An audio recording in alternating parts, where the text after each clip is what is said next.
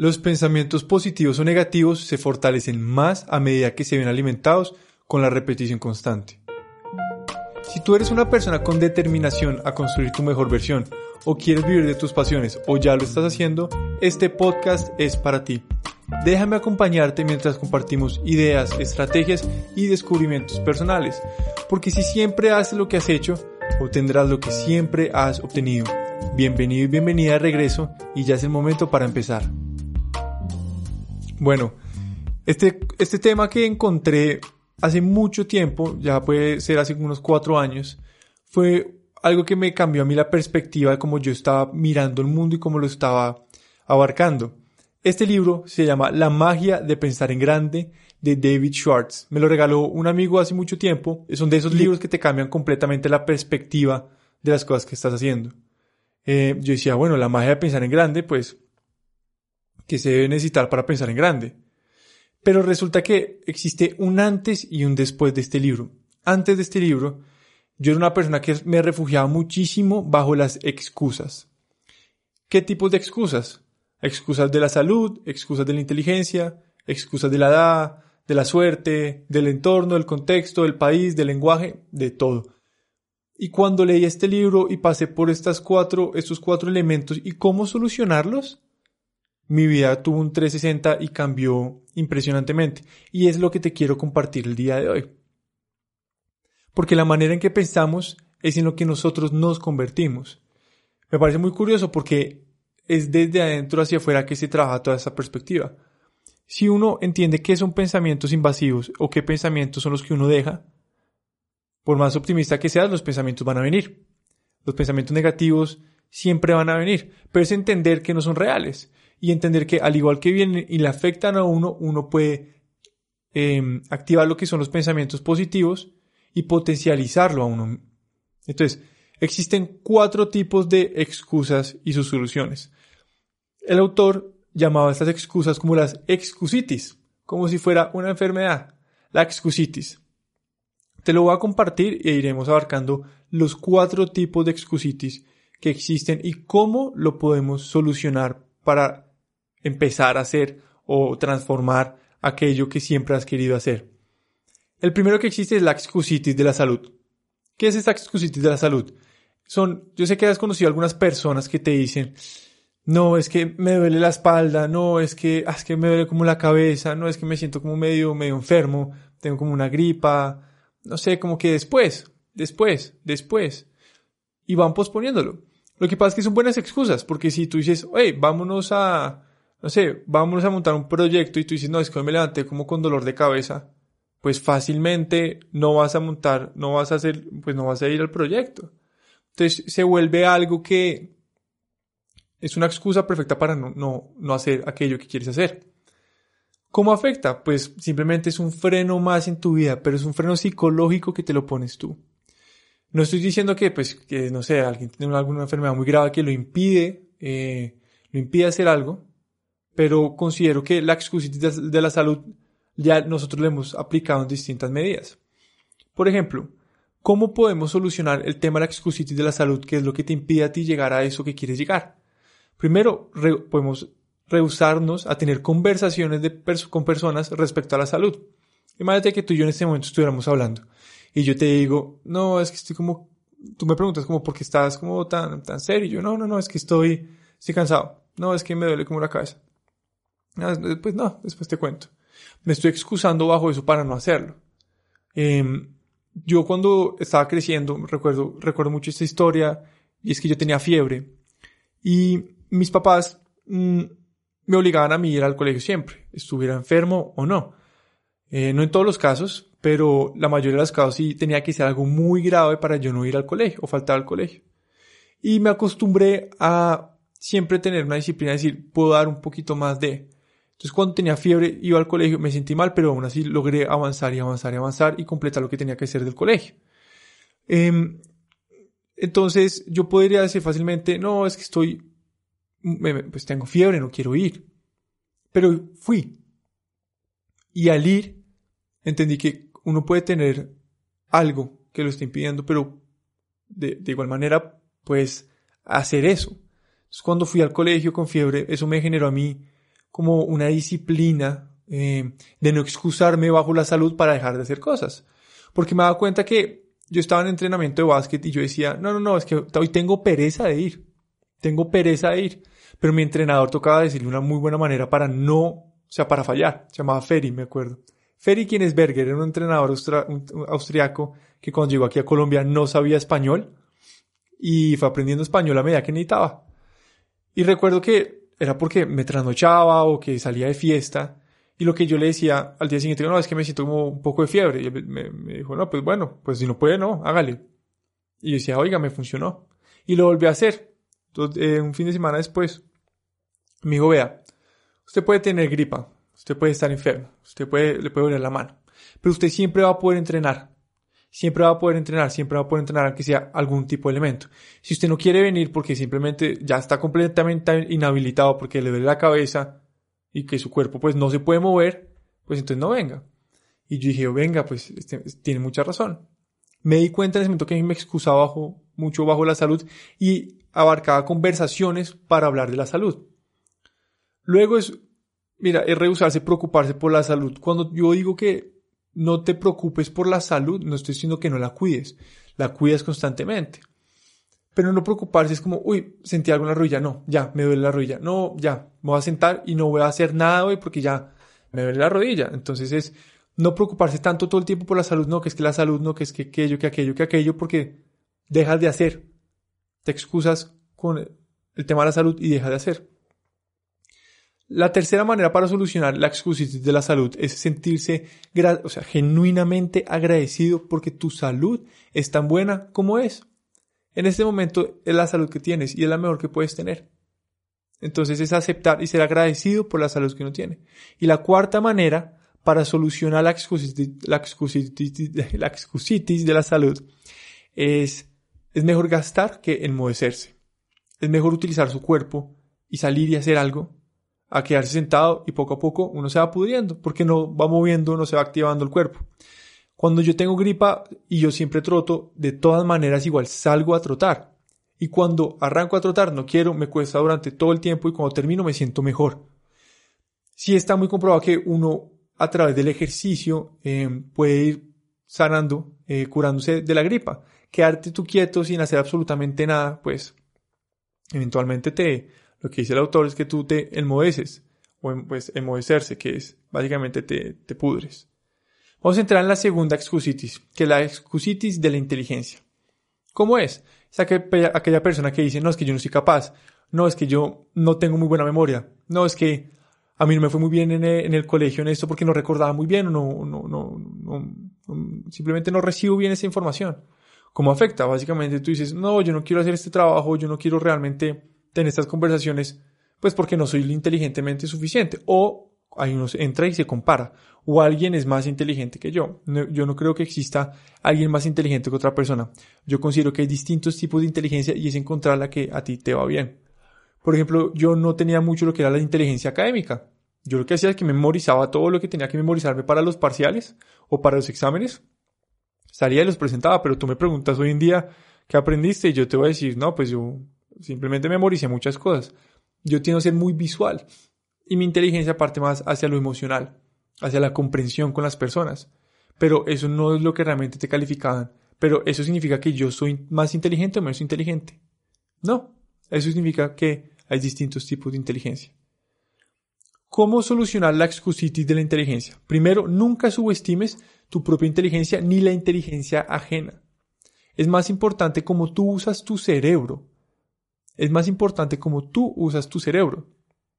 Porque tú dices, no, pues es que esa persona es más inteligente que yo. Entonces, pues, si él sacó la mejor nota, pues yo nunca voy a sacar la mejor nota.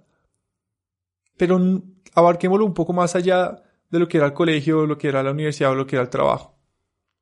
Tú dices, yo quiero aprender una nueva, una nueva habilidad. No, pero es que yo no tengo la disciplina, yo no tengo la inteligencia para eso. Tengo un desconocimiento muy amplio. Lo que pasa es que tú puedes irte a la acción. Eh, ¿cómo, es que, ¿Cómo era la frase? En vez de preocuparte, ocúpate. Y lo que tú haces es utilizar tu cerebro y tu inteligencia para llegar a eso que tú quieres. Sea, sea un hábito, sea algún trabajo, sea algo. Realmente es Usar tu cerebro lo más importante. No decir, no, que es que yo no soy lo suficientemente inteligente para esto. Siguiente manera para solucionar la excusitis de la inteligencia. Y es que mis actitudes son más importantes que mi inteligencia. Y son actitudes positivas. Y ver las razones por las que lo puedes hacer. Voy a contar rápidamente una historia. Voy a contarte esto que, que realmente va con, con este elemento de inteligencia. Y es, cuando yo monté la empresa de café con mi socio, yo no sabía nada de café. No sabía absolutamente nada. Y mi socio sabía mucho de café. Él empezó a ser catador antes que yo. Entonces yo pude haber dicho como, yo no sé nada de café, entonces yo no voy a montar una empresa de café. O, no, es que mi socio sabe más de café, pues yo no voy a saber más que él de café, entonces no lo voy a hacer. Cuando yo pasé esta excusa y empecé a decir, pues no sé, pero aprendo, igualmente empiezo a aplicar mis habilidades de distinta manera para distintos conocimientos, pues construimos una empresa de la cual yo vivo hoy en día. Y hoy en día ya sé de café, no tanto como mi socio ya al detalle del agro, pero tengo un conocimiento muy amplio y lo único que yo realmente tuve que hacer para comenzar esa empresa fue pues, sobrepasar lo que es la, la excusitis de la inteligencia. Em, el siguiente elemento para solucionar la excusitis de la inteligencia es recuerda que la capacidad de pensar es de mucho más valor que la capacidad de recordar hechos. Y me encanta este concepto que es no ser hombre enciclopedia. ¿Por qué no ser hombre enciclopedia? ¿Qué es el hombre enciclopedia? Es una persona que sabe las fechas, los lugares, los nombres, todo con exactitud. Normalmente uno dice, esas son las personas inteligentes. Pero no es cierto. Es un hombre enciclopedia. Y eso, ah, yo, había leído hace un tiempo algo de Einstein que le preguntaban como su número. Y él ni siquiera se había memorizado su número y cogía un papel donde tenía escrito su número. Y le preguntaban por qué, como así que no se sabe su número. Decía, pues que yo no voy a gastar tiempo en recordar algo que pues simplemente está ahí. Y me marcó, porque decía, lo que yo hice en la universidad para pasar fue memorizar absolutamente lo que tenía que memorizarme para pasar los exámenes. Igual pasaba. Pasaba los exámenes memorizando sin realmente aprender. Y hoy en día, yo no soy una persona que se siente y diga, no, en 1938 en este evento tal persona y tal lugar. Yo a mí, pues realmente ah, nunca he tenido ese tipo de, de memoria pero yo sí tengo una capacidad de pensar muy en, la acción, en el momento. Soy rápido para reaccionar. Entiendo las perspectivas, entiendo, comprendo, primero comprendo, bueno, primero comprendo y luego soy comprendido. Entonces, nos damos cuenta que no existe algo global de lo que es la inteligencia. Entonces, es no refugiarse bajo el no soy lo suficiente o alguien es más inteligente que yo, o pues simplemente no tengo las habilidades. Porque lo que te digo son actitudes. Y si tú vas a la acción, ahí es donde realmente se cambia el mundo. Y cuando digo el mundo es tu mundo. El, la tercer, el tercer tipo de excusitis es la excusitis de la edad. Esto lo hemos escuchado, no, uy, es que ya estoy muy viejo para esto. No, es que ya soy, muy joven. No, es que, es que, es que la edad, y la edad no es mi momento, no, es que tal persona tal edad, es que yo no tengo la edad, que no aplico para la edad y dele con el tema la edad. ¿Cómo te afecta? Te refugias perfectamente para no alcanzar aquello que quieres alcanzar y dice, no, pero es que yo no tengo la edad suficiente, o ya estoy más viejo de. Y yo realmente admiro mucho a una persona que yo sigo, que la persona tiene más de 65 años y tiene un cuerpo como mejor que muchos de los cuerpos que conozco de los 30 años de, hacer ejercicio y siempre se ha cuidado en la salud mental y en la salud física. Él fácilmente puede decir, no, ya tengo 65 años, ya me voy a relajar y no. Son aquellas personas que dice, voy a tomar acción. Sí, tengo 65, pero eso no me impide. Eso no me impide. Yo me puedo entrenar eh, y aún así alcanzar lo que yo quiero, sin importar la edad. Entonces, es mirar positivamente tu edad actual. Es una de las soluciones para la excusitis de la edad. Mirar positivamente tu edad actual. ¿Por qué? Porque yo nunca he considerado que alguien sea muy joven o muy viejo para algo. Recuerdo mucho que yo tenía una conversación con mi papá cuando éramos pequeños, donde él me decía, pero es que yo soy mayor. Y yo, pero chiquito, chiquito era, yo era bastante, pues respondía mucho y le decía, yo he conocido personas, y pero te digo, 14 años, yo he conocido personas de 60 años que son menos inteligentes que personas de 20 años, que son más experimentadas. Entonces no es cuestión de la edad, Es cuestión, es cuestión de, de las experiencias. Entonces mirar positivamente, porque lo que tú has vivido hasta ahora, nadie más ha vivido lo que tú has vivido. Tienes la edad para empezar lo que quieras en el momento que quieras. Te dicen, no, pero es que si tú quieres empezar una empresa después de los 45 años, más del 95% de los casos va a fracasar. Pero tú puedes ser el 5%. Entonces es no empezar eso porque dicen, no, ya estoy viejo. Yo tenía 10, o sea, cuando yo empecé la empresa con mis socios, yo ya tenía, ¿cuántos años tenía? Tenía como unos 23 años. Yo puedo haber dicho, no, es que no tengo, no tengo, ni siquiera he tenido mi primer trabajo serio, serio, serio. Cuando digo serio es como ya es una empresa donde me pagan prestaciones y todo, porque siempre he tenido trabajos, pues trabajos esporádicos. Y yo puedo haber dicho, no, pues que soy muy joven y no sé nada de administración. Entonces voy a, pues simplemente más adelante. Pues realmente no actúo así, porque justamente leí este libro y cambiaba mi perspectiva. Dije, pues tengo la edad para hacer lo que yo quiera en este momento y quiero empezar una empresa aunque no sepa nada de empresas. Y hoy en día hace un viaje increíble y se volvió pues mi estilo de vida. Y he, conocido muchas personas que no, no importa tanto la edad, eh, ni, la, pues, ni la edad, ni el género, ni la raza, ni nada, empiezan algo y cambian, cambian completamente eh, su mundo, lo de los demás, y llegan a aquello que querían llegar. Lo siguiente para solucionar la excusitis de la edad es que contabilices cuánto tiempo productivo has dejado. ¿Cuánto tiempo productivo has dejado? Porque si en este momento nosotros estamos hablando y, tú me dices, no, es que yo ya tengo, no sé, 27 años de edad, ya estoy viejo. Digo, bueno, miremos tu día a día, ¿cuál es tu tiempo productivo? No, pues yo trabajo 8 horas y, ya. ¿Qué pasa con el otro tiempo productivo? Tú puedes utilizar ese tiempo para alcanzar lo que quieres. Cuando digo alcanzar lo que quieres no es tener una empresa, tal vez sí. Tal vez sea eh, mejorar tus hábitos. Tal vez sea adquirir un hobby nuevo. Tal vez sea hacer algo que siempre has querido hacer. Probablemente sea, eh, yo siempre he querido, no sé, conocer 10 restaurantes de Bogotá, 10 restaurantes de la ciudad en donde vivas. Entonces, eso es cierto. Como, pues quiero conocer algo, pero pues no tengo tiempo. Yo siempre he dicho que decir no tengo tiempo es otra excusa. Eh, porque el tiempo es algo que, mm, pues que, que está en uno. El tiempo es más que todo mental. Y uno puede hacer tiempo para aquello que sí quiere. Porque en esos tiempos donde tú dices, te termino de trabajar, tú te puedes sentar, te pones a ver televisión y ya. Y ahí tú estás teniendo tiempo productivo. Entonces, no es cuestión de la edad, es cuestión de cómo tú administras tu tiempo. Y la tercera manera para solucionar la excusitis de la edad es invertir tu tiempo futuro en hacer lo que realmente deseas hacer. Decirse a uno mismo la siguiente frase voy a empezar mi mejor momento. Te preguntan a ti, ¿cuál fue la mejor época de tu vida? Tú dices, la que estoy viviendo. Este es el mejor momento que tengo. Esto es realmente, tengo todas las habilidades y todas las capacidades porque técnicamente eres la mejor versión de que has sido durante toda tu vida en este mismísimo momento. Entonces, mentalizarse. Voy a empezar mi mejor momento. ¿Tienes algún miedo de dar este salto de fe hacia, no sé, tener un proyecto, eh, de pedir que, te asciendan, de mm, decir, este voy a empezar mi mejor momento. No antes, no mañana, sino en este momento.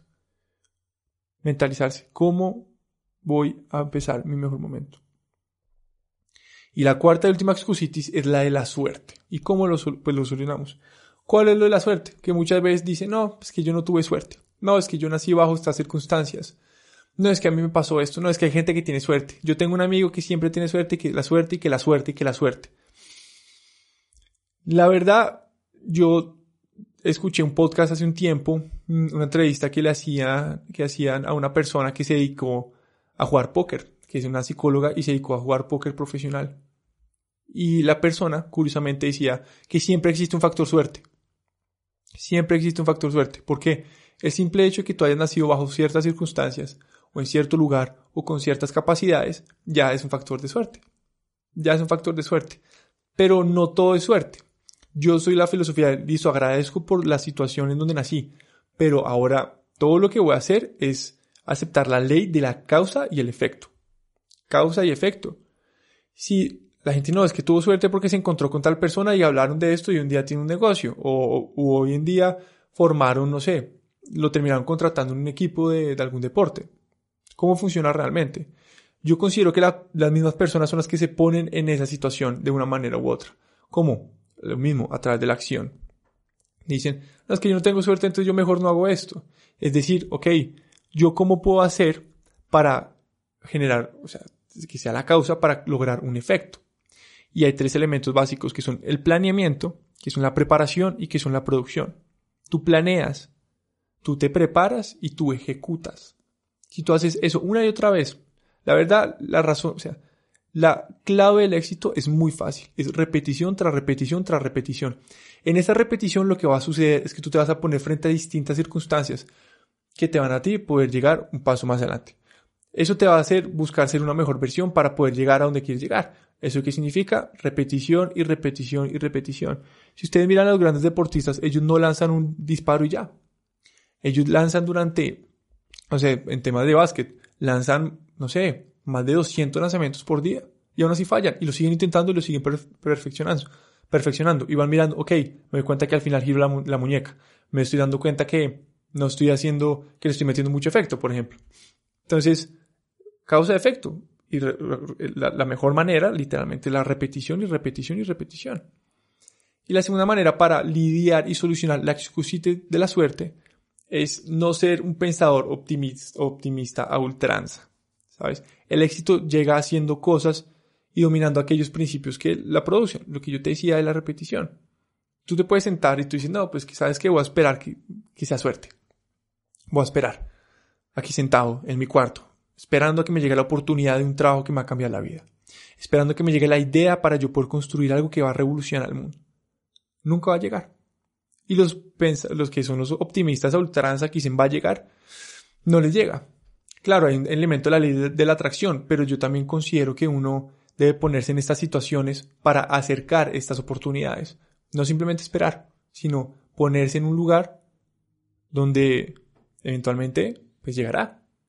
Me pasa, recuerdo mucho a uno de los baristas que trabaja con nosotros. En, pues en el café cuando empezamos éramos solamente tres personas. éramos mi socio, el barista administrador y yo detrás de barra. ¿Y cómo sucedía? Pues todo el tiempo estábamos trabajando y trabajando y trabajando. Y siempre se sentaba una persona que era barista y quería trabajar con nosotros. Siempre se sentaba en la barra. Siempre se sentaba en la barra. Y ¿Qué pasaba cuando se estaba en la barra? Se estaba poniendo en una situación donde iba a conseguir el trabajo. Porque un lugar, o sea, me acuerdo un momento que fue, tuvimos un evento y yo le dije a Lozano, ni tú ni yo vamos a poder estar. Y una persona sola no puede manejar todo el café. Necesitamos a alguien más. Y nos volteamos y miramos y me dijo, ¿usted es barista? Me dijo, sí. Véntase detrás de barra, trabaje y, le pagamos el día. Digo, perfecto. Así consigo el trabajo. Y ya lleva un año con nosotros. Se ponía en la situación miraba cómo podía ayudar, aplicaba, decía, yo les puedo colaborar, yo eso, eso. Y hoy en día tiene un trabajo supremamente estable. Pero no fue que él dijo, no, pues me va a llegar a mí. Él se puso en una posición donde, donde literalmente estaba la oportunidad. Dijo, va a llegar, tenga que sentarme lo que me tenga que sentar. Entonces, estos son los cuatro tipos de excusitis. ¿Y cómo lo puedes solucionar? La excusitis de la salud, la excusitis de la inteligencia, la excusitis de la edad y por último, la excusitis de la suerte. Entonces, te voy a dejar una frase que me marcó eh, y es, las excusas son al mejor para las personas que las inventan. Las excusas son al mejor para las personas que las inventan. Te invito a que tengamos más conciencia de cuando estamos realmente dando una excusa para no hacer algo. Por miedo, por inseguridad, el miedo al que dirán, miedo al fracaso. Rompamos estas cuatro, estos cuatro excusas, las cuatro tipos de excusitis, y vas a ver cómo te va a cambiar el mundo. Pero bueno, esto es el capítulo de hoy. Espero que te haya encantado, que te haya fascinado. Em, si alguna frase te gustó, compártela en las redes, compártela con alguien que le puede servir. Uno nunca sabe cuándo le está dando un mensaje que le va a cambiar la vida a alguien y cómo lo va a dar. Tal vez está compartiendo un pensamiento o tal vez el mismo capítulo. Y te agradezco enormemente por escuchar hasta el final del capítulo. El siguiente capítulo les tengo un tema que les va a encantar. Entonces, te mando la mejor de las energías, crack. Y por si alguien no te lo ha dicho, yo te lo digo y estoy orgulloso de ti. Estoy orgulloso de ti. Bueno, nos vemos en la próxima. Chao.